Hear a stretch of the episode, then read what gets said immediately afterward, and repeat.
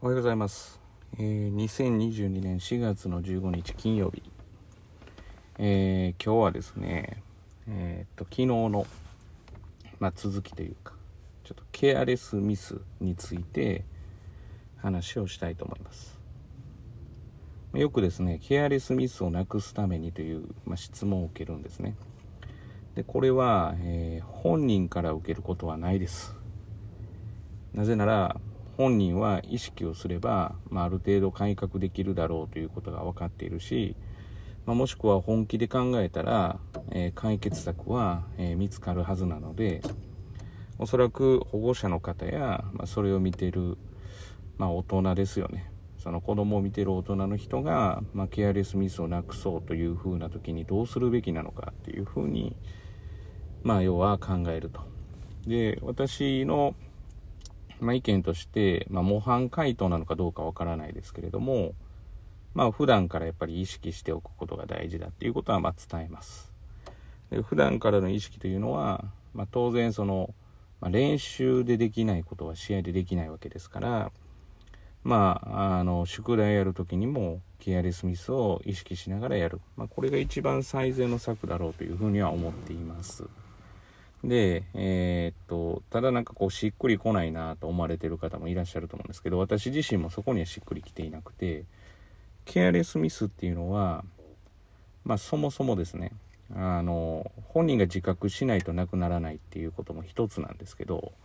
えーもっと掘り下げると起きるものなんですよね。ケアレスミスというのは。ヒューマンエラーはもう基本的に起きるわけです。を考えて対策をしないといけないわけです。つまり、えー80点を取ろうと思って80点の勉強をしていれば普通はケアレスミスが起きるわけですから80は取れないわけなんですよね理論的に言えば。だからまあそれが12問なのか23問なのかわからないにしても、まあ、80点無理で70点と。じゃあまあ仮に90以上取ろうと思ったらって言ったらやっぱり100点取る勉強しないとダメなわけですよね。で、100点を取る勉強しているところで、まあ、初めて、えーケアレスミスがなくて100の可能性があって、まあ、ケアレスミスが出て90代という可能性があると。だから、えー実はケアレスミスをなくすっていうのは、本人の自覚がまず大事なのは絶対です。まあ、自覚すればですね、まあ、例えばその具体的に言うと、問題を早く解き終えて、見直しの時間を今までよりもたくさん作るとか、まあ、そういうことがこうできるわけなんですけど、まあ、それがもう見えれば、まあ、問題ないんですけど一番改革しないといけないのは起こるものだっていうことをちゃんと想定して対策を打たないといけない。だからどんなテストであろうと100取れることっていうのはすごいわけですよね。ミスが起こる可能性っていうのはまあ人間なわけですからあり得るわけで。でそれを見越した勉強しないといけないと。それなのにケアレスミスが多かったから点数が取れませんでした。例えば60代ですっていうふうに言われたら何点取ることが目標だったの？って言われて80って言ったらあ80取る勉強しかしてなかったよねっていう。結論に至ると。だからもう自覚がないとそもそもなかなか治らないものではあるんですけどそもそも起きるものだっていう、え観点から要は見てあげることの方が大事かなというふうには思います。つまり、えー80ぐらい取れたらいいやっていう昨日の続きではあるんですけど、まあ、これぐらいでいいやっていうような、まあ、表向き揃える勉強では、まあ、当然ながら、えー、とびっくりするような点数は出てこないっていうことですよね。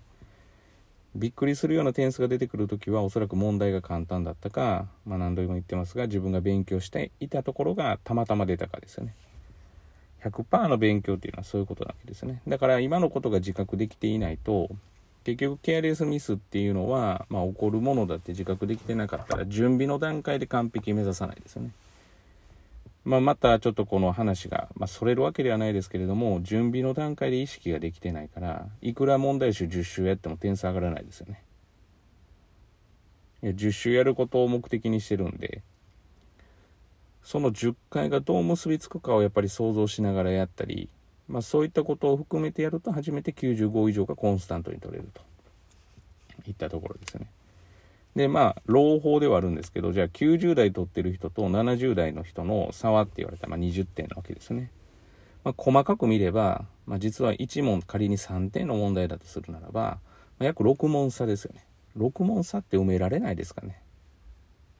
ま、この壁は実はえー、っと逆に次希望なくすんですけどある意味高いのは高いんですけどでもその6問埋めるための勉強ってそんなに難しいですかねっていうのは私は思います。ただその勉強が難しいかどうかで言うと簡単なんですけども意識を変えることが難しいっていうような感じですよね。まあそんなこんなでやっています。で昨日ですねあの意外や意外面白いことに新中学校1年生の、えーと、子供たちにその私自身が望んでることって何だと思うって言ったらもうほとんどが答えられないんですよね。って考えると多分学校の先生が望んでることもわからないんで、通知を結構危険だなとか思いながら昨日まあはははと言いながら交わしたんですけど実はそんなことを思ってて。やっぱ相手が求めてることがわからないもんなんだなもんなんだなっていうような感じで昨日は考えました。ちなみに私が求めてることはもう単純に一つだけだっていうふうには伝えてます。